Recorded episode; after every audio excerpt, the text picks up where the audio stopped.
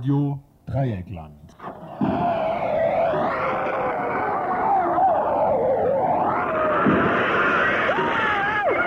Tagesinfo.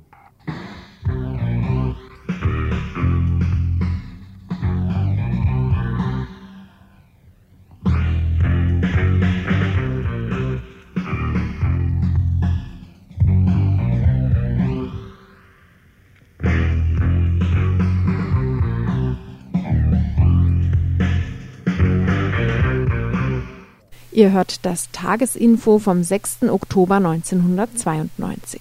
Ja, hallo zum Tagesinfo vom Dienstag, den 6. Oktober 1992. Redaktion Paul und Ludwig. Im Dienstagsinfo, jetzt ab 18 bis 19 Uhr, haben wir folgende Themen vorbereitet.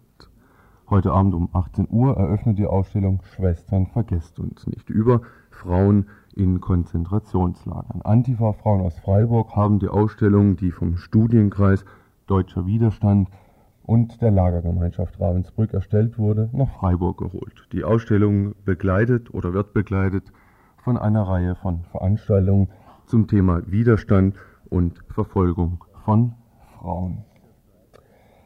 Der zweite Beitrag. Am vergangenen Freitag gab es im größten Knast Brasiliens in Sao Paulo ein übles Massaker. Polizei hat nach unseren Informationen an die 300 Häftlinge brutal ermordet, nachdem ein Bandenzoff im Knast für Unruhe gesorgt hat. Wir wollen, wenn es klappt, und es scheint zu klappen, heute Abend die Hintergründe für dieses Morden und den Kontext eventuell in einem Studiogespräch thematisieren. In Freiburg existiert seit geraumer Zeit ein sogenanntes Männercafé. Jeden ersten und dritten Dienstag, also auch heute Abend, treffen sich diese, um unter anderem inhaltlich Männerprobleme zu thematisieren. Heute ein Gespräch mit zweien von ihnen zum Thema Patriarchat, Vergewaltigung und zu der Männergruppe als solche.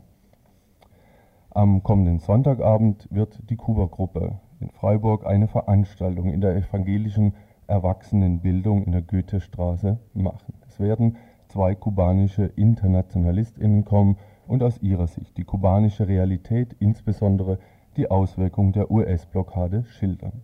Heute im Info wollen wir in einem Gespräch mit eins bis zwei Leuten von der Kuba-Gruppe Freiburg darauf eingehen. Um El Salvador wird es, wenn Zeit genug ist, in einem Beitrag gehen. Und zwar zur, wie es immer so schön heißt, aktuellen Situation, zur kooperativen Bewegung und zur Partizipation an Radios. Und am Schluss der Sendung, am kommenden Wochenende, findet in Freiburg der erste Ratschlag in Sachen freie Rad Querfunkratschlag in Sachen freie Radio statt. Von RDL wurde das Treffen organisiert. Dazu und zum Thema Gegenöffentlichkeit erwarten wir im Studio den Organisator von RDL Thomas und den Konkretautor Oliver. Am Ende der Sendung gibt es wie immer die Veranstaltungshinweise.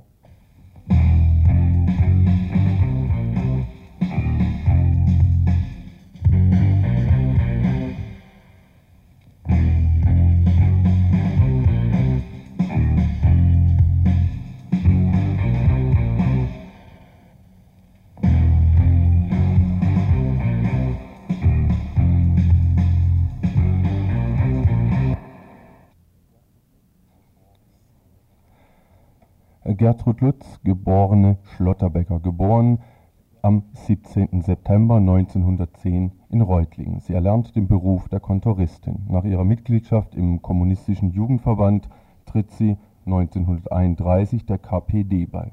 Im September 32 wird sie wegen Verdachts der Verbreitung kommunistischer Zersetzungsschriften festgenommen und bis zum 4. Februar 33 in U-Haft gehalten. Früher 33.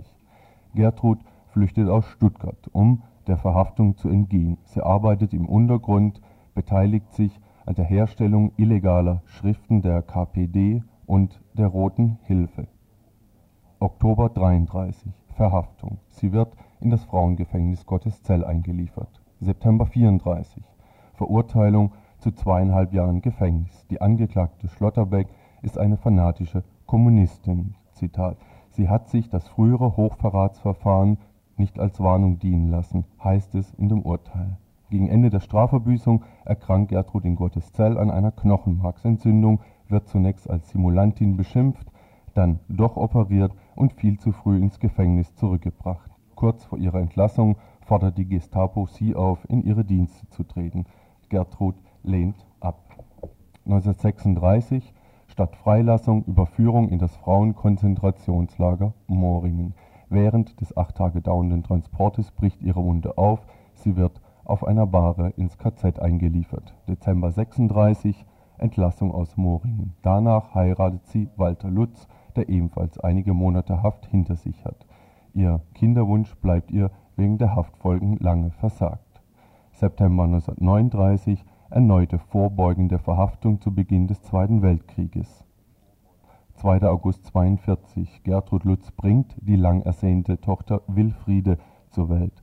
Am gleichen Tag fällt ihr Mann an der Ostfront, bevor es ihm gelungen war, auf der Seite der Alliierten überzugehen. Gertrud sitzt, ebenso wie ihre Eltern und Geschwister, den antifaschistischen Widerstand fort, setzt ihn fort.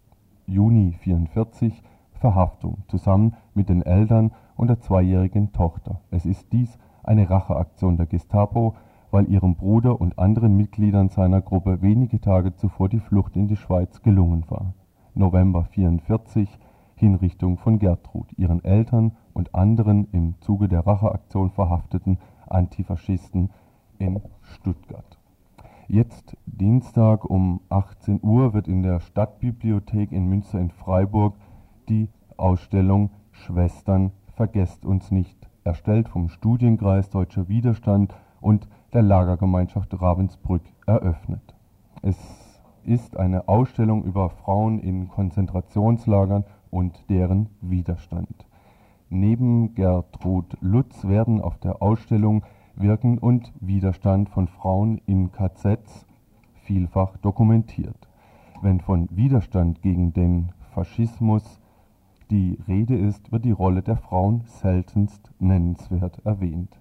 Dem wirkt die Ausstellung entgegen. Wie die Ausstellung nach Freiburg kam, dazu Frauen von einem antifaschistischen Frauen- und Lesbenplenum. Also wir sind Frauen und Lesben, die sich nach den Ereignissen in Hoyerswerda zusammengesetzt haben und überlegt haben, was können wir jetzt machen. Und zunächst mal haben wir Schutz gemacht Schutz vor der Wiesenthalstraße. Und einige von uns haben Kontakt zu Flüchtlingsfrauen gesucht. Ähm, parallel dazu wollten wir aber noch was anderes machen, was weitergehendes machen, weil uns klar war, der Schutz reicht auf Dauer gar nicht aus.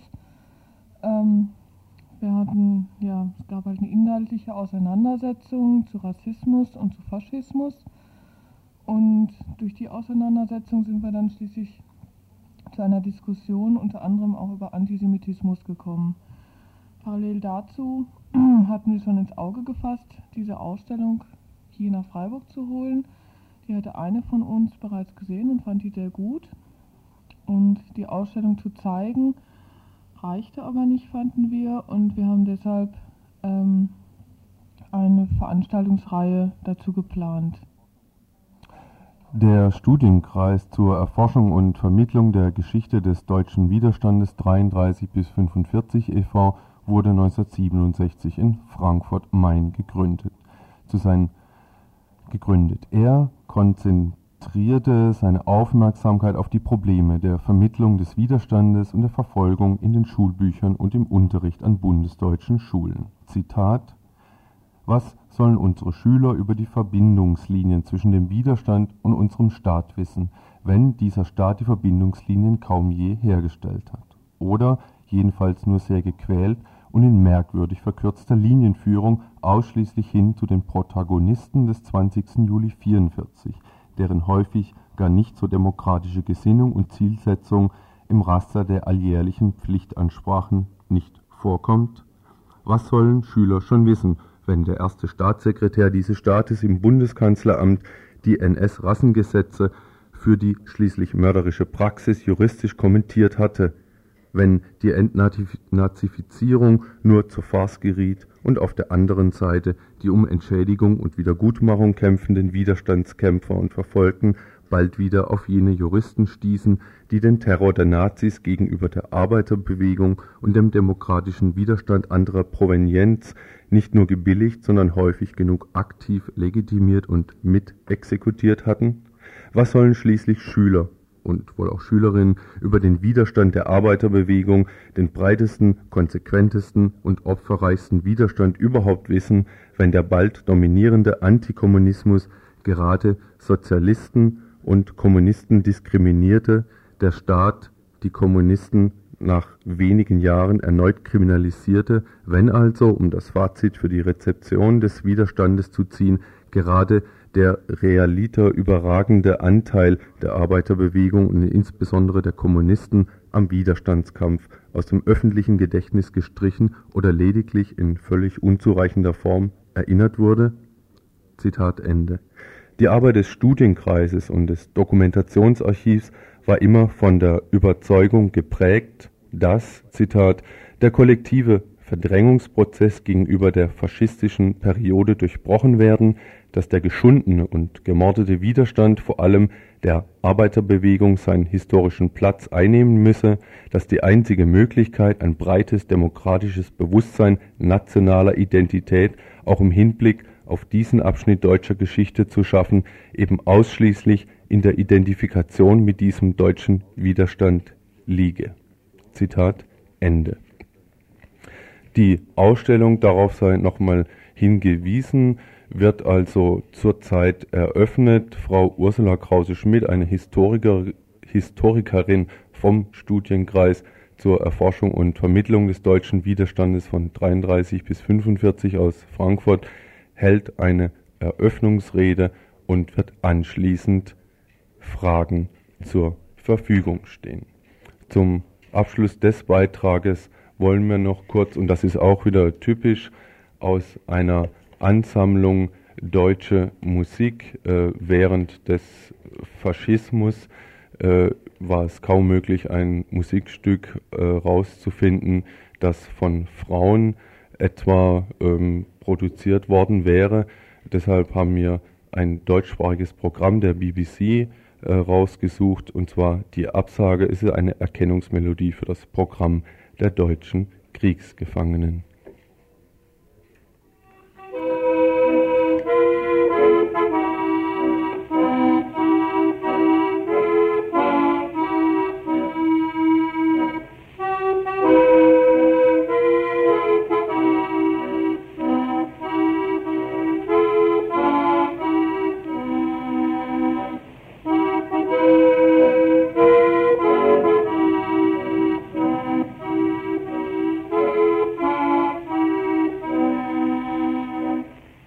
Ihr hört das Tagesinfo vom 6. Oktober 1992. Äh, so, jetzt wollte ich noch kurz sagen, dass es zu der Ausstellung eben auch ein Programm gibt. Schwestern, vergesst uns nicht. Die Ausstellung in der Stadtbibliothek in Freiburg vom 6.10. bis Ende des Monats. Die Öffnungszeiten sind montags bis freitags 10 bis 18 Uhr und Samstag 10 bis 13 Uhr. Montag und Mittwochs nur für Frauen und Lesben und die einzelnen Veranstaltungen sind ebenfalls nur für Frauen und Lesben. Das Programm ist an den verschiedensten Stellen erhältlich. Kommen wir zum nächsten Beitrag.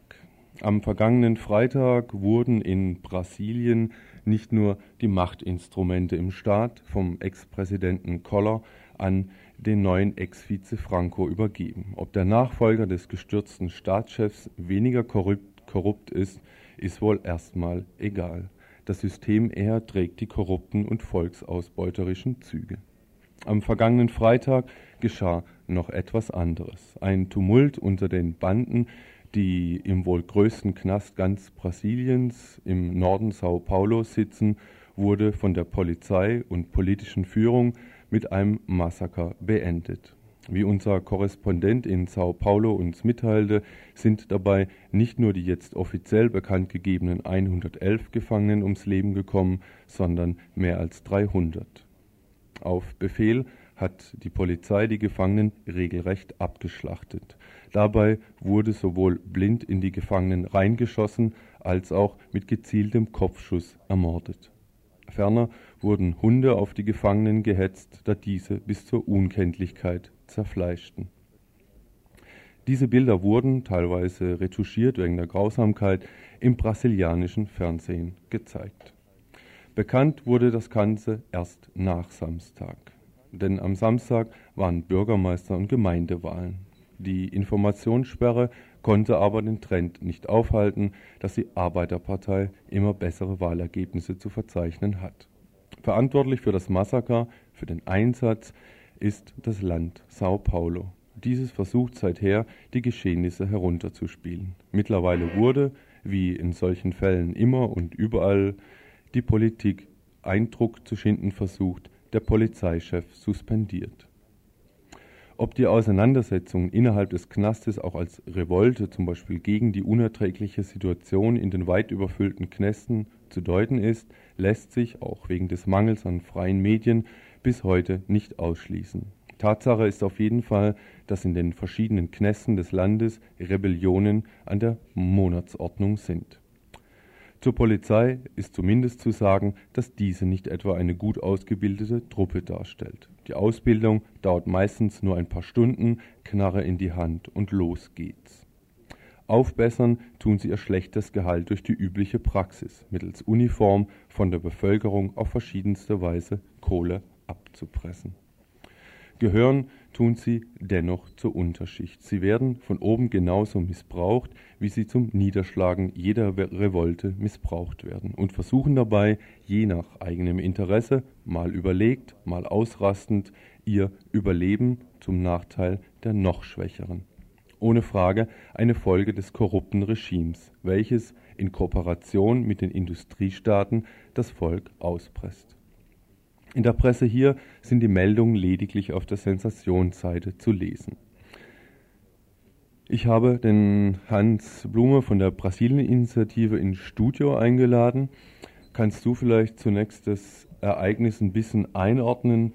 Äh, sind solche Vorfälle, also jetzt vielleicht nicht in der Größe, äh, an der Tagesordnung und vor welchem Hintergrund sind diese deiner Meinung nach zu sehen? Also Unzufriedenheit und Unruhe in den Gefängnissen gibt es immer. Es dringt auch wenig an die Öffentlichkeit, aber die Zustände in den Gefängnissen sind, was die Unterbringung angeht, ähm, das Schlafen, was die Verpflegung angeht, die Beaufsichtigung derart, dass es fast ein Wunder ist, dass das nicht öfter vorkommt. In diesem Fall haben wir allerdings vor allem durch die äh, staatliche und polizeiliche Repression, äh, durch dieses Massaker wohl einen ganz besonderen Fall, dessen Hintergründe noch nicht ganz klar sind. Vielleicht haben wir Glück und erfahren in Zukunft ein bisschen mehr. Ich möchte nur noch mal eins herausgreifen. Ein äh, Vertreter der Menschenrechtskommission aus dem Staat Sao Paulo hat gesagt, dass dieser Vorgang wieder ganz typisch gewesen ist für das Vorgehen der Polizei, nämlich erst schießen, dann fragen. Das ist das Mindeste, was man sagen muss. Eigentlich wird ja gar nicht mehr gefragt. Äh, die Gewalt, ähm, die Schusswaffe ersetzt eigentlich jeden Dialog, jede Frage und jede Antwort. Und das ist, äh, wie schon eingangs gesagt wurde, auch zu verstehen auf dem Hintergrund der schlechten Ausbildung und Bezahlung der Polizei. Also materiell wie von, ihrem, äh, von ihrer Bildung her ist die Polizei in einer äußerst schlechten Situation. Es sind oft Vertreter der, der Unterschichten, das gilt vor allem für die Zivilpolizei, aber auch für die Militärpolizei. Und äh, das Bild eines Polizisten ist überhaupt nicht vergleichbar mit äh, dem, was wir hier haben, auch bei allen Vorbehalten, die wir mit Recht gegen Uniformierte haben, gegen Polizisten. Ähm, ein äh, ähm, Geistlicher, der lange in Brasilien gelebt hat, in Deutschland, hat gesagt, man fragt in Brasilien keinen Polizisten nicht mal nach dem Weg, man macht einen großen Bogen um ihn.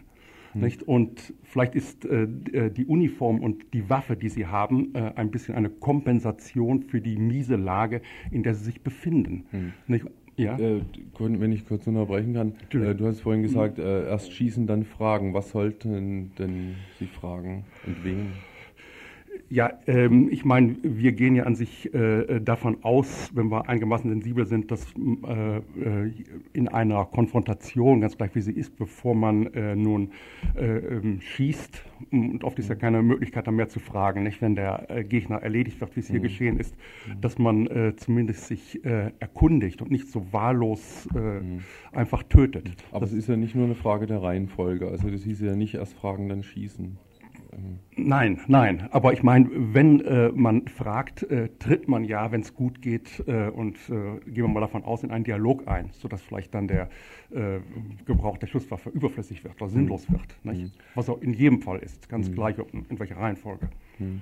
Äh, wie würdest du das noch sehen? Die, es ist ja mhm. nicht nur die ökonomische Situation der Polizei, sondern die allgemeine äh, soziale Situation in Brasilien. Wo liegen da deiner Meinung nach die Ursachen für die äh, schlechten Einkommen breiter äh, Massen oder großer Teile der Bevölkerung? Ist es eine Dreiviertelgesellschaft, äh, wovon also ein Viertel allerhöchstens reale Überlebenschancen haben? Ähm es kommt dem wirklich sehr nah. Ähm, eins der Hauptprobleme, unter dem äh, Brasilien leidet, ist eine äh, wahnsinnige Verstädterung, die äh, fast gleichzusetzen ist mit Verelendung und menschlicher Entfremdung. Also Verelendung im materiellen Sinn zunächst, aber auch äh, Entfremdung im Sinne eines menschlichen Lebens. Ähm, darunter leiden die Familien, die kaputt gehen. Es gibt äh, immer wieder diese Tragödien, gerade in den Elendsvierteln, dass äh, Familien auseinanderbrechen. Der Vater, der meist vom Land gekommen ist, vertrieben worden ist, ist arbeitslos und ähm, greift zur Flasche und vergreift sich nicht selten mhm. an seinen eigenen Kindern, mhm. vergewaltigt seine ja nicht, Tochter. Ja, aber es ist um ja nicht Beispiel nur, ja, mhm. wenn ich da unterbrechen kann, Klar. es hat doch noch größere Hintergründe. Die Frage ist doch auch eine Frage der Ökonomie. Es, Brasilien gehört ja zum Land des sogenannten äh, Dritten Welt. Welche Rolle spielt da vielleicht gerade die BRD äh, dabei? Ist es nicht auch eine Sache der Unterstützung von Industrie, von Regierungen, von Industriestaaten, die eben solche Regime dann noch unterstützen gegen die Interessen der Bevölkerung? Ja, das ist vor allem ganz deutlich geworden in der Epoche der Militärdiktatur, also von äh, 1964 bis 1984. Nicht, da war das so, dass eben das wirtschaftliche Interesse der Länder der Ersten Welt, auch der Bundesrepublik, dazu geführt hat, dass man sich dort engagiert hat äh, im Sinne von investieren. Aber das alles ging auf Kosten eigentlich der Lebensverhältnisse der Bevölkerung. Und das äh, setzt sich bis heute fort, ganz ohne Zweifel. Die ähm, Regierung und die, die Mächtigen haben sogar an der Verschuldung ein gewisses Interesse. Und mit der Verschuldung können sie eigentlich immer wieder sagen, äh, wir können ja keine Sozialpolitik betreiben, uns fehlen die Mittel, weil wir die Schulden zurückzahlen müssen. Nicht? Das wird auch ganz offensichtlich, wie da eben die äh, Mächtigen der ersten Welt und äh, in diesem Fall Brasiliens zusammenarbeiten auf Kosten der Bevölkerung. Das ist ganz klar.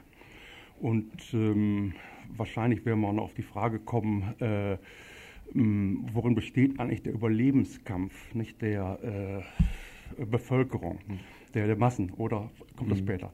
Nee, äh, ich würde jetzt ja, vielleicht, äh, wenn wir nicht so viel Zeit haben, vielleicht Richtung äh, Schluss äh, kommen und da fragen, ob denn deiner Meinung nach gerade die Wahlen, die jetzt Gemeindewahlen waren, die äh, auf, nach Gewinn der Arbeiterpartei oder der, der Arbeiterpartei aussehen und der Wechsel als Präsident ja wohl da keine größere Änderung bringen. Oder siehst du das anders? Ähm, das muss man ein bisschen trennen. Ich meine, diese äh, Kommunalwahlen können, äh, da wo zum Beispiel die Arbeiterpartei, die Partei von Lula, unter dem Namen ist er bekannt geworden, sich durchsetzt, können durchaus lokal äh, Veränderungen bringen. Nicht? Das hat sich auch gezeigt, dass ja bisher in Sao Paulo die Irundina eine, äh, wirklich so eine Art Sozialpolitik äh, gemacht hat, soweit sie die Mittel dazu hatte und äh, gegen große Widerstände. Das bringt schon etwas. Andererseits, ich meine, was sich oben abspielt im Präsidentenamt, das ist nur ein Geplätscher an der Oberfläche. Mhm. Ähm, es ist ganz sicher, dass Itamar Franco, der Nachfolger von Collor, keine andere Politik treiben wird, dass er die Probleme des Landes ähm, zugunsten der breiten Massen der Noteinbevölkerung nicht anfassen wird. Nicht vor allem eine Agrarreform, die ja die, eine der Ursachen für die Verstädterung und Verelendung ist, wird er sicher nicht in Angriff nehmen. Was ja. könnten wir denn äh, von der BRD aus äh, dazu tun? Wo gilt es da politisch, äh, sage ich es doch mal, das Wort zu intervenieren? Äh, das, äh, was äh, wir tun von der Brasilien-Initiative und was uns sinnvoll erscheint mit unseren schwachen Mitteln, ist die Basisbewegung zu unterstützen. Nicht die Basisbewegung in Brasilien selbst, sei es auf dem Land, das heißt die Bewegung der, der landlosen Bauern und Arbeiter, die versucht durch Besetzung von unkultiviertem Land ähm, äh, sich ein Leben auf dem Land zu sichern und nicht äh, in der Favela, im Elendsviertel zu landen. Das gilt aber auch für Basisbewegungen in den Städten. In vielen äh, Stadtteilen gibt es sowas, zum Teil mit Unterstützung äh, progressiver Priester. Nicht also ähm, die versuchen nun äh, auch in, in, der Stadt Land zu besetzen, äh, dort sich äh, ein bescheidenes Hütchen zu bauen und aus dem allergrößten Elend rauszukommen. Äh, das äh, gilt auch für das Gesundheits- und Bildungswesen. Viele Basisbewegungen haben damit begonnen, äh, das Versagen der offiziellen Schule so aufzufangen, dass sie selbst eben Schulunterricht anbieten mit, und den Kindern das vermitteln, was sie brauchen, was die offizielle Schule offenbar nicht tut. Das gilt gerade für die Schwarzen in Brasilien. Das Schul- und Bildungswesen geht völlig an deren Bedürfnissen vorbei. Mhm. Ja. Gut, ich danke für heute mal soweit. Wir haben jetzt leider nicht mehr mhm. Zeit, will aber noch darauf hinweisen, dass es vom 5. bis 17. Oktober Lateinamerika Solidarität und Widerstand Aktionswochen gibt in Freiburg. Und zwar macht da die Brasilien-Initiative auch mit. Genaueres zu der Veranstaltungsreihe, die gewissermaßen heute beginnt mit Veranstaltungen, morgen äh, beginnt, könnt ihr anschließend in Radio International hören. Danke fürs Kommen. Muss man schnell.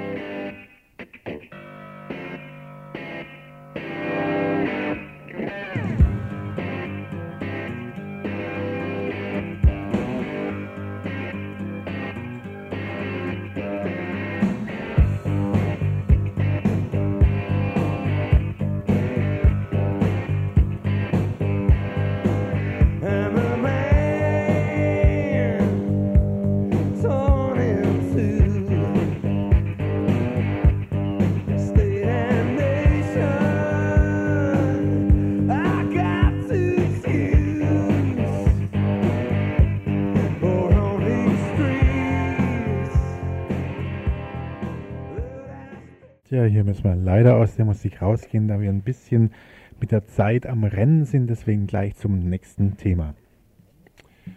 Seit äh, geringer Zeit existiert in Freiburg ein Männercafé. Ein Männercafé ist gewissermaßen ein Zusammenschluss von verschiedenen äh, Männergruppen in Freiburg. Das Café findet statt jeden ersten und dritten Dienstag im Monat, also auch heute Abend. Es soll darin gehen um das Patriarchat, äh, wie es nicht auch anders zu erwarten ist, erstmal äh, als wichtigste oder zentrale, überall gehende Frage äh, in Sachen Politik von Männergruppen aus. Wir im Studio haben jetzt zwei Leute von der Männergruppe, wenn ihr euch vorstellen wollt, macht das ruhig. Könnt ihr ähm, am Anfang vielleicht kurz schildern, wie es denn zu dem Zusammenschluss kam, wo denn die Notwendigkeit eurer Meinung nach gelegen hat, sich da in einem Männercafé äh, zusammenzuschließen und an die Öffentlichkeit damit zu gehen? Ja, wie schon gesagt, hat sich das Männercafé im Dezember letzten Jahres gegründet aus drei, vier Männergruppen und die Notwendigkeit war einfach die, dass nach zwei, drei Jahren mehr oder weniger als Selbsterfahrung ähm, das Interesse war von, den, von uns in der Gruppe, mit unserem Anliegen einfach mehr nach außen zu gehen und größeren Rahmen zu schaffen, wo vielleicht auch andere Handlungsperspektiven möglich sind. Mhm. Und ähm, ja, zum Café kann man vielleicht sagen, dass mittlerweile so zwischen 15, 20 Männer regelmäßig kommen, je nach Thema, das auch vorbereiten und ja, ja versuchen, innerhalb dessen, was möglich ist, ähm, einen Handlungskontext zu schaffen, der es möglich macht, Männer aus diesem schon in sich homogenen Kreis einer Männergruppe auszubrechen ein Stück weit ähm, sich überlegen, was, was an weiterem gerade politischen Engagement auch möglich ist aus der Patriarchatskritik mhm. in diesem Fall heraus. Mhm. Äh, das Ganze ist ja nicht nur ein abstraktes Diskussionsplenum, sondern es sind ja lauter Individuen und zwar Männer mhm. äh, zusammen. Und vielleicht könnt ihr aus eurem, äh, euren Ansatz überhaupt mal schildern, weshalb ihr zu Männerthemen arbeitet, wenn ich das mal so ausdrücke. Äh, ist das irgendwie erzählbar, nachvollziehbar? Ähm, für mich äh, liegt so der Beweggrund darin, dass äh, ich irgendwo gemerkt habe, dass so gerade so patriarchale Strukturen, also ähm, so das grundlegende Problem für viele andere Probleme sind, gerade politische Probleme, was äh, Rassismus zum Beispiel, als patriarchale Strukturen, also so, ich sag mal, also ein Grundübel sind. Und ähm, dass ich dann also in dem Zusammenhang also auch dann äh, auch bei mir gucken will. Einmal politisch was machen wollte und dann also auch bei mir gucken wollte. So. Hm. Äh, heute Abend soll es eben äh, um Patriarchat gehen und in welchem Zusammenhang vielleicht genau? Ähm, wir diskutieren anhand von, äh, von Texten anderer Männergruppen. Also zum einen äh, haben wir da das äh, ein, ein Papier von den Pastaiolis aus autonomer Männergruppe aus Berlin. Und ähm, denen geht es also äh, ja so darum, also eine eigene Sichtweise zu entwickeln und äh, eigene Analysen. Äh, die sagen also auch, dass es wichtig ist, also, also dass die, die Frauen oder dass die Frauen es also ins, mit der Frauenbewegung ins Rollen gebracht haben. Aber dass äh, es wichtig also ist, ähm, dass man also so eine eigene Bedürftigkeit entwickelt und dadurch auch eine eigene Sichtweise. Mhm. Habt ihr in den Texten jetzt schon irgendwelche Widersprüche oder zentralen Thesen, Aussagen irgendwie im Kopf, äh, um die dann vielleicht, um es, um die es dann heute Abend wahrscheinlich auch gehen wird, oder wollt ihr dem erstmal nicht so vorgreifen? Hm, ich kann vielleicht auch nochmal ein anderes Papier kurz vorstellen mhm. von Dissens aus Berlin. Das ist ein Männerkollektiv.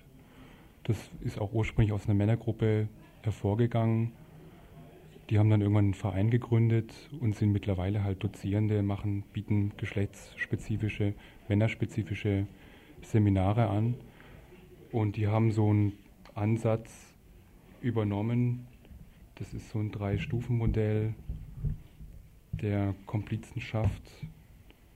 Bezieht sich auch auf einen Mann, der Name weiß ich jetzt gerade nicht. Und die halt drei, drei Interventionsebenen letztendlich auch unterscheiden. Der erste ist so äh, männliche Großorganisationen wie Kirche, äh, politische Parteien, Arbeitswelt etc. Ähm, die zweite, der zweite Bereich, also Unterscheidung innerhalb dieses Begriffs Patriarchat, sind äh, Beziehungen, Familie und der dritte ist das Individuum, also der, der Mann als mhm. Einzelne. Das ist von daher ganz sinnvoll, weil es einfach Möglichkeiten bietet, sich ein bisschen an diesen recht abstrakten Begriff ranzuwagen und auch also Möglichkeiten zu finden, wie wirklich wie Männer ihre Situation begreifen können und daraus auch ein gewisses Handeln entstehen kann. Mhm. Jetzt wollen wir aber vielleicht der Debatte doch nicht zu tief vorgreifen, sondern im Gegenteil uns vielleicht kurz noch am Ende oder so weit wie notwendig äh, daran festhalten, was äh, offensichtlich schon diskutiert worden ist. Ihr habt vor kurzem ein Flugblatt oder ein Papier herausgebracht, das da heißt Erwischt, Sie sind ein Mann, der Frauen vergewaltigt. Ähm, auf der Rückseite ist zu lesen, Vergewaltigung ist keine Variante von Geschlechtsverkehr, wie es ja gewöhnlich in verschiedenen Medien, Kurzmeldungen oder sonstigen äh, Ausgaben, Schriften zu lesen ist. Könnt ihr vielleicht einfach mal sagen, wie ihr was als was ihr als Vergewaltigung seht? Was ist das Vergewaltigung? Wie würdet ihr das definieren? Machst du, was du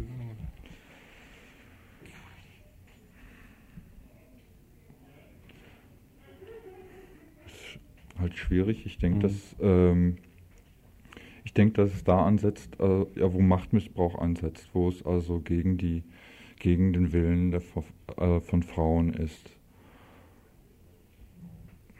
Ich denke, es ist auch schwierig, das jetzt wirklich mhm. kurz zu definieren. Ich meine, mhm. so eine gängige, vielleicht ein gängiges, äh, gängiger Umgang von Männern und Frauen ist ja schon der, dass Männer in Beziehungen oftmals als sogenannte Grenzverletzer oder potenzielle Grenzverletzer ständig auftreten. Dieses berühmte ähm, Nein heißt, heißt letztendlich Ja, ist ja immer noch gang und gäbe, also dass letztendlich der Wille der Frau nicht respektiert wird. Und ich denke, äh, da geht es an sich schon los mit, mit Vergewaltigung im engeren Sinne. Mhm. Also es bezieht sich nicht ähm, äh, auf, ähm, wie hier steht, in einem anderen Sinn keine Variante von Geschlechtsverkehr, mhm. wie das immer reduziert wird, mhm. sondern ihr seht es da, wo äh, im Ansatz schon jede Art von Gewalt äh, gegenüber Frauen äh, in mhm. bestimmten Situationen angesetzt wird. Also das ist die letztendliche Konsequenz. Mhm. Da steckt aber eine ganze Menge auch noch vorne dran und das, äh, denke ich, ist genauso interessant mal zu betrachten und das mhm. mal ganz kritisch zu, zu benennen. Mhm. Ihr trefft euch heute Abend wann und wo? Wir treffen uns ähm, um halb acht und ähm, gängig ist einfach so, dass wir um gegen halb neun eigentlich immer dann so mit äh, den Diskussionen anfangen, mhm. äh, mit den inhaltlichen. Und vorher ist einfach ganz normal Kaffee. Mhm. Und das Ganze im Vorderhaus? Das Ganze im, genau, im Vorderhaus, im ersten OG. Mhm. Im Hinterhaus. Ja. Mhm. Gut. Vielleicht noch was ganz kurz zu der Textesammlung. Wir haben mhm. eine Textesammlung erstellt mit verschiedenen Texten aus Männerszene, Männerprojekte, Männergruppen und dies letztendlich auch Ausgangsbasis jetzt für unsere Patriarchatsdebatte, in Anführungszeichen. Mhm. Und die ist auch äh, einsehbar oder die ist auch kaufbar. Die gibt es im Strandcafé und im Jus Fritz mhm. für 6 Mark, sind 80 Seiten. Ähm, es gibt, glaube ich, nur noch ganz wenige Exemplare. Wir überlegen uns, die auch nochmal nachzudrucken. Mhm. Gut, ich danke euch fürs Kommen. Ihr hört das Tagesinfo vom 6. Oktober 1992. Gut.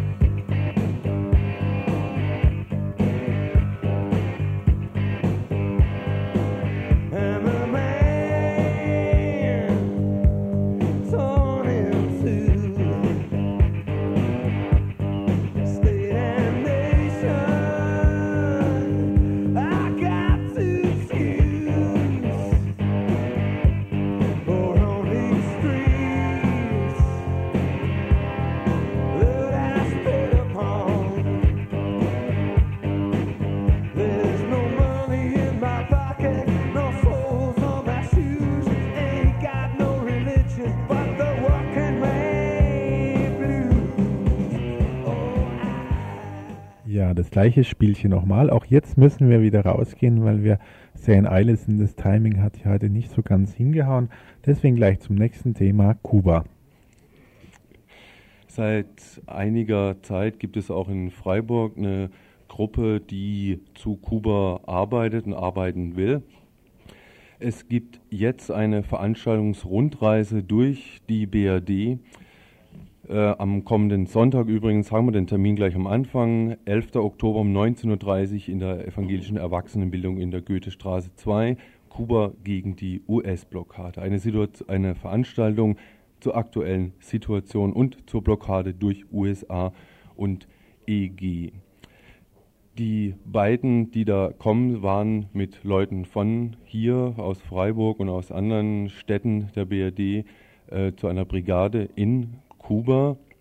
Äh, Frage jetzt an meinen Menschen, an mein Gegenüber, Andreas von der Gruppe in Freiburg. Ist es nicht äh, schwierig, eine realistische Einschätzung von Leuten zu kriegen, die irgendwie im weitesten Sinne, wenn auch nur in der Jugendorganisation oder in der Jugendorganisation äh, tätig sind, ähm, einzuladen, um da dann objektive, sagen wir mal, wenn es das überhaupt gibt, Informationen zu kriegen? Also muss dazu sagen, dass diese Leute eingeladen worden sind, eben von dieser Brigade und dass die keiner offiziellen Delegation durch die Botschaft oder durch irgendeine andere offizielle Institution von Kuba hier in der BRD sind und von daher kann man die Leute fragen, was auf Kuba im Moment passiert und die können aus ihren persönlichen Lebensbereichen erzählen und ich denke mir, dass auf die Art und Weise sicher ein immer subjektives Bild, aber jedenfalls mal ein Bild von der Situation im Moment auf Kuba zu, zu erhalten ist. Hm. Äh, die Leute können ja sich ein eigenes Bild machen. Ne? Das Eben, denke ich auch. Äh, wenn es auch unabhängige äh, Gruppen gibt äh, in Kuba, äh, was ja auch möglich wäre, aber dem war jetzt nicht so, dass da dem Vorzug gegeben worden wäre. Also man diese Einladung ist eben aus dem ganz direkten persönlichen Kontakt entstanden zwischen, der, zwischen den Leuten von der Brigade. Eine Frau aus der Brigade arbeitet bei uns in der Gruppe mit und auf die Art und Weise kam eben die Reise zustande. Also mhm. die wurden eingeladen von dieser Brigade, mhm. hier ein paar Sachen zu Kuba zu erzählen. Mhm. Thema von der Veranstaltung wird vor allem die Blockade sein, die von der USA äh, initiiert worden ist und stärkstens, heftigst gegen Kuba betrieben wird. Äh, Frage jetzt an dich, ist die Blockade nicht eigentlich hinreichend bekannt? Warum wird gerade da so viel äh, Wert drauf gelegt?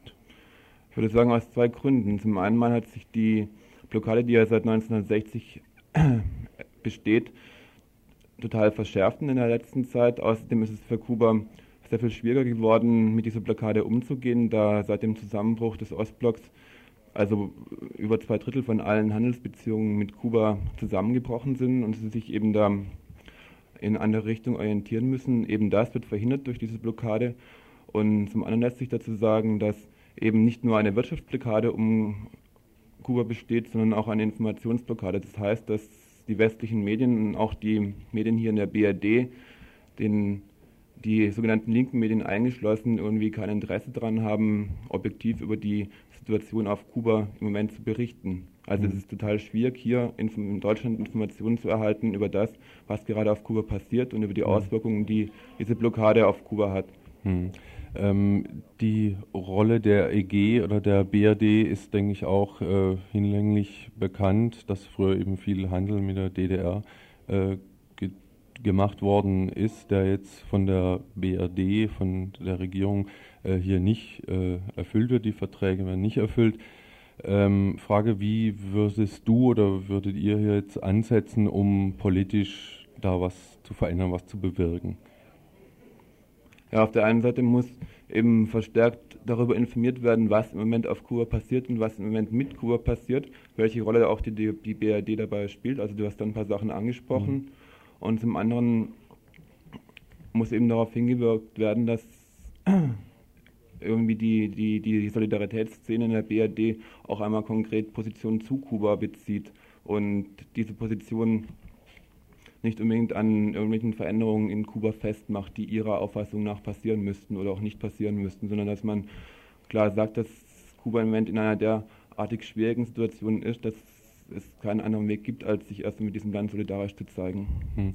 Äh, zum Schluss noch zwei Fragen. Die erste, ähm, wie würdest du die Chancen äh, einschätzen, dass der Handel zwischen den Ländern oder Staaten Lateinamerikas äh, Kuba vollends über die Runden helfen wird?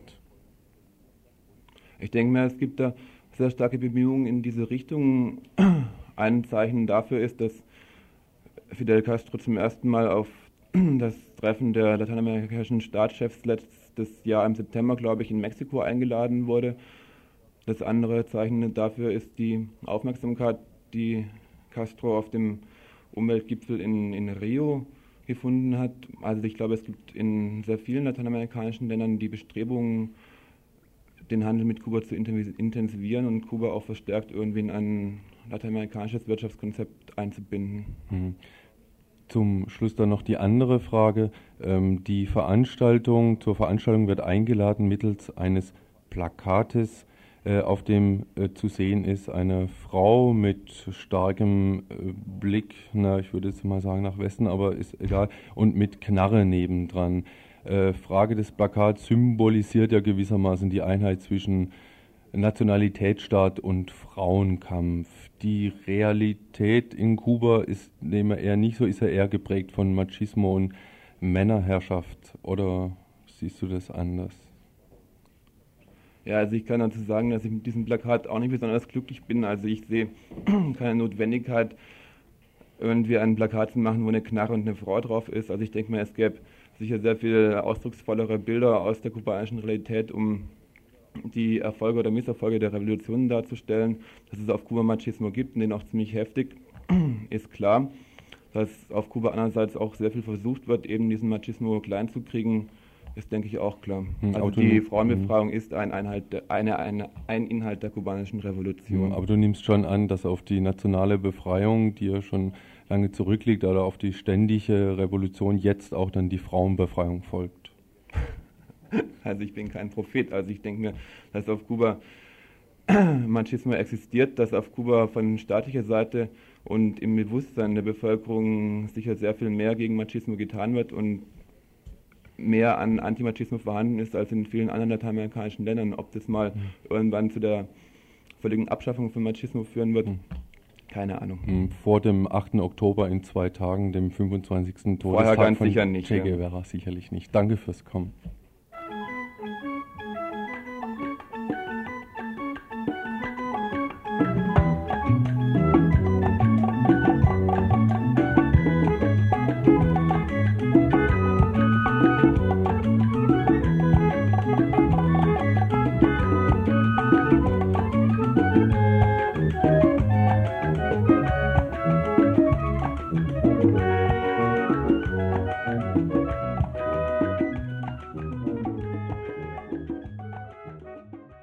Ihr hört das Tagesinfo vom 6. Oktober 1992.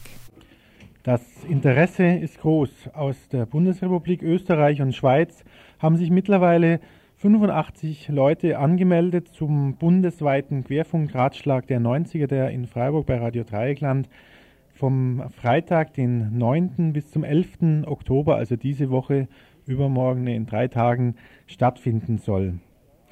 Diese 85 Leute kommen von 30 Initiativen, Radios, nicht kommerziellen Radios, äh, Radioinitiativen, die alle eine andere Art von Rundfunk machen wollen, die alle eine Art Gegenöffentlichkeit darstellen bzw. kreieren wollen. Auffällig ist dabei eine große Anzahl von Leuten aus dem Osten der Bundesrepublik, also aus den ehemaligen aus den neuen Bundesländern der ehemaligen DDR, aber auch aus anderen Ländern bis hin eben Österreich und Schweiz. Jetzt im Studio sitze ich hier mit Thomas Schrecker. Thomas Schrecker organisiert für Radio Dreieckland diesen Querfunkratschlag federführend zusammen natürlich mit all den freiwilligen Helfern und Helferinnen bei Radio Dreieckland. Eine erste Frage, diese dieser Titel bundesweiter Querfunkratschlag der 90er klingt ja sehr bedeutend, ähm, sehr groß. Äh, wie kam es denn dazu, überhaupt sowas organisieren zu wollen? Ja gut, der Titel, der schließt an an den äh, bundesweiten Querfunkratschlag von 1987 in Berlin. Da da gab es den ersten.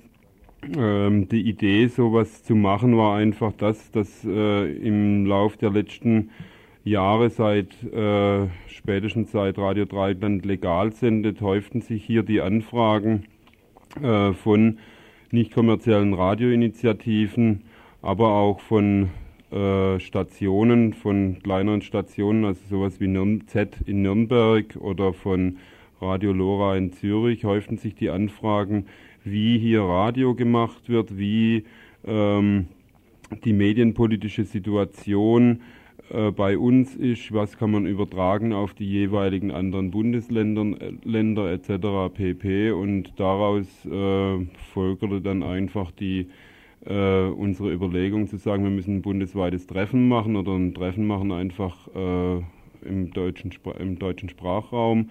Ähm, was einfach immer das Problem war, war die Frage des Geldes. Äh, wir konnten das nie durchführen. Wir wollten das eigentlich schon 1990 machen, das Treffen.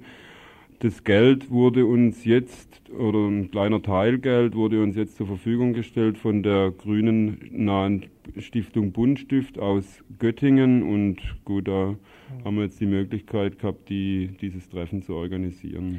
Diejenigen, die sich bis heute dafür angemeldet haben, kennen es schon, haben äh, bereits einen ausführlichen Reader bekommen. Unsere Hörerinnen und Hörer kennen es noch nicht. Was ist das Programm? Was wird in, an diesem Wochenende hier in Freiburg stattfinden? Unsere Mitglieder kennen es. Sie haben heute das neue RDL aktuell zugeschickt gekriegt. Alle, die noch nicht Mitglied sind bei Radio Dreiklang, können sich hier melden. 31028 kriegen dann auch in Zukunft das RDL aktuell zugeschickt. Nur am Rande.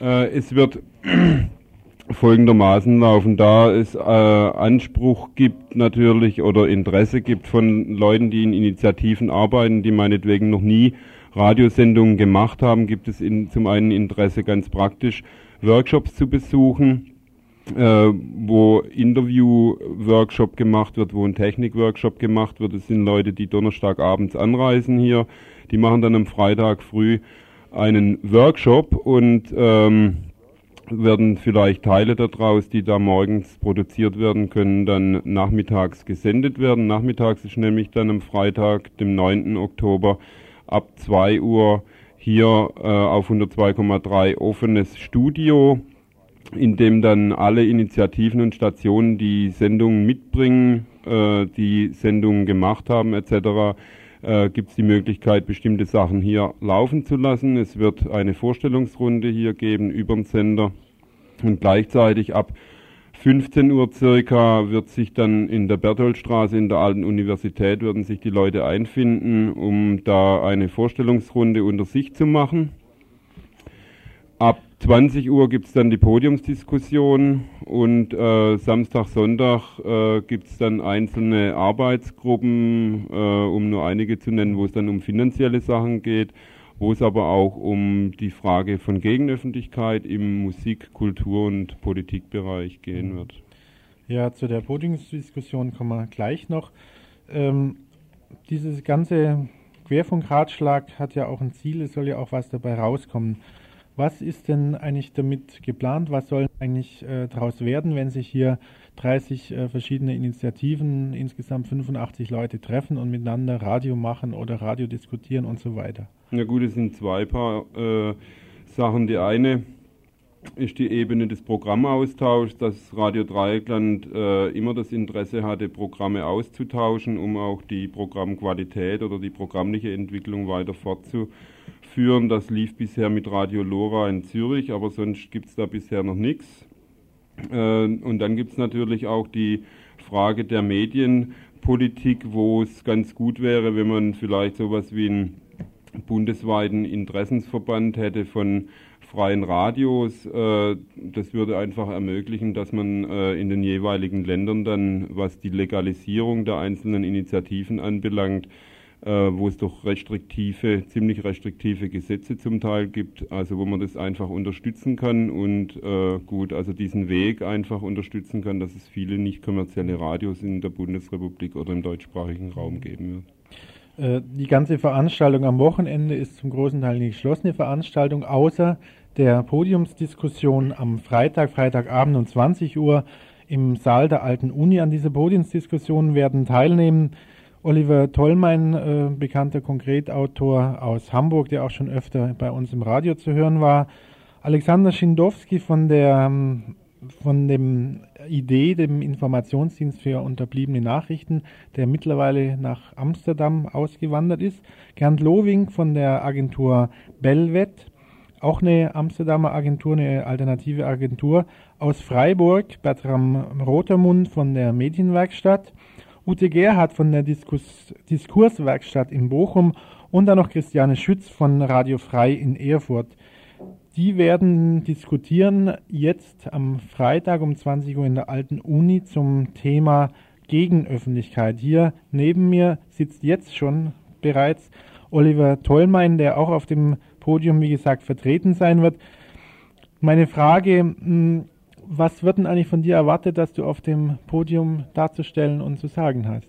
Das habe ich keine Ahnung, was von mir erwartet wird. Ich kann nur sagen, äh, was ich mir ungefähr vorstelle. Und das werde ich jetzt aber nicht alles schon übers Radio verbreiten. Ich denke, dass ein ganz wichtiger Punkt in dieser ganzen Diskussion ist, äh, was eigentlich gegen Öffentlichkeit ist, wer sie herstellt und ich denke, da hat die Podiumsdiskussion auch gleich ein ziemlich schwerwiegendes Problem. Es fehlt nämlich eindeutig, äh, es ist sozusagen eine Podiumsdiskussion über Linke gegen Öffentlichkeit. Und ich finde, dass die Erfahrungen der letzten 15 Jahre Versuch der Gegenöffentlichkeit zeigen, dass eben eine rein linke Gegenöffentlichkeit nicht ausreicht, sondern dass irgendwo auch der Brückenschlag gefunden werden muss äh, zur feministischen Gegenöffentlichkeit. Und ich finde es deswegen ziemlich bedauerlich, dass ein dezidiert feministisches Projekt nicht auf dem Podium vertreten ist.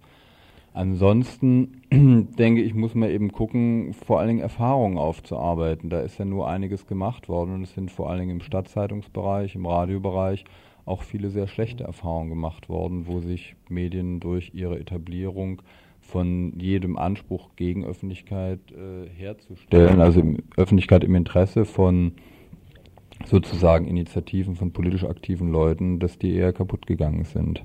Ja, Gegenöffentlichkeit, der Begriff ist eigentlich ein Begriff der 70er Jahre, äh, dort auch entstanden eben mit der Stadtzeitungsbewegung, mit der Bewegung der freien Radios. Was kann der Begriff heute eigentlich überhaupt noch leisten, wenn man daran denkt, dass die Themen, die damals in den Stadtzeitungen exklusiv beackert wurde oder die freien Radios als Nachrichtensperrenbrecher ähm, diese Themen vorwegnahmen, die aber heutzutage in der bürgerlichen Presse, in Rundfunk, Fernsehen teilweise stattfinden. Was kann dieser Begriff dann heute noch aussagen? Ich denke, es geht heute nicht mehr im Wesentlichen darum, Nachrichtensperren zu durchbrechen. Das war tatsächlich eine Situation, die sich während des deutschen Herbstes hergestellt hat und in, die dann die folgende Diskussion beeinflusst hat. Heute geht es darum, dass man Themen wieder zu einer gewissen Ernsthaftigkeit verhelfen muss. Wenn also Tempo und Wiener und äh, ich weiß nicht, alle möglichen Privatradios und öffentlich-rechtlichen Radios zum Beispiel ein Thema wie Rassismus oder Themenbereiche aus äh, dem Bereich Sexismus oder sonst was sich zu eigen machen und darüber berichten, dann ist es, wird es gemacht, um was abzudecken, aber es wird nicht gemacht, um irgendwas zu verändern. Und ich denke, Gegenöffentlichkeit ist ganz stark daran gebunden, dass es eine Öffentlichkeit ist, die zielt auf was, auf Gesellschaftsveränderung und deswegen auch eine Ernsthaftigkeit haben muss, die im Augenblick auch in den vielen linken Medien, also ich kann das für konkret sagen, äh, wo ich ja unter anderem deswegen auch als Redakteur damals ausgeschieden bin, einfach nicht existiert. Und ich denke, da muss man sich überlegen, wie kommt das, was sind da die Punkte, die dazu geführt haben, dass auch die linken Medien sich aus so einer Öffentlichkeit, die praktisch werden will, die organisieren will, und das muss gegen Öffentlichkeit verabschiedet haben. Ja, kurz noch eben zu diesen äh, Medien der Gegenöffentlichkeit. Wie ist denn die Verfassung dieser Medien? Was ähm, existiert denn eigentlich überhaupt noch an Medien äh, der Gegenöffentlichkeit? Äh, was ist denn da noch übrig geblieben? Ja, ich meine, es gibt schon noch einige Sachen. Zum Beispiel gibt es noch Blätter wie Konkret oder AK. Äh, AK es gibt, äh, ja, heißt mittlerweile Analyse und Kritik der frühere Arbeiterkampf. Es gibt äh, noch eine einzelne Stadtzeitung wie die Stadtrevue, die den Stadtzeitungsanspruch nicht aufgegeben hat. Es gibt sicherlich euch hier und es gibt äh, eine Reihe von mm, Radioprojekten ohne eigene Frequenz, aber es ist insgesamt sehr, sehr wenig geworden. Ne? Und es ist eben ein ganz wichtiger, zentraler Punkt von Gegenöffentlichkeit, der mal sowas hätte werden können, wie wir uns das vorgestellt haben, die Taz eben total weggebrochen und ist eher ein antilinkes Projekt mittlerweile. Und ich denke, das ist auch eine Frage, was das für Auswirkungen hat, mit der wir uns beschäftigen müssen. Zum Abschluss, was, er, was erwartest du dir von der äh, Diskussion am Freitag, denkst du, dass äh, Lösungsvorschläge dort ähm, andiskutiert oder in Sicht sind, dass überhaupt irgendwie? Lösungsvorschläge sind äh, im Augenblick nicht in Sicht und ich denke, es kann im Augenblick nur um die Richtung gehen, in die das gehen muss. Es wird sicherlich, so wie die politischen Verhältnisse hier im Land sind, nicht äh, am Son Samstagvormittag eine Kampagne für eine neue Gegenöffentlichkeit hier starten können. Trotzdem denke ich, ist ganz wichtig, dass Diskussion geführt wird, weil wir irgendwann mal in die Puschen kommen müssen. Ja, also diese äh, Diskussion findet statt am Freitag um 20 Uhr in Freiburg in der alten Uni, die ist in der Bertholdstraße. Und äh, ansonsten äh, hört ins Programm. Freitagnachmittag wird sicherlich spannend und in interessant mit den einzelnen Sendungen der Initiativen aus dem gesamten deutschsprachigen Reich, die diesen bundesweiten Querfunkratschlag der 90er bestreiten werden. Ja gut, wenn ihr jetzt dann nichts mehr zu sagen habt, dann kommen wir am Ende der Sendung. Wir haben eigentlich noch ein bisschen Zeit zu den Veranstaltungshinweisen und dafür liegt mir hier jetzt zum Beispiel das Programm vor. Filme aus Südafrika vom Mittwochskino gibt es zu sehen am 7.10., das ist der Mittwoch, Farbe des Goldes, Goldwitwen.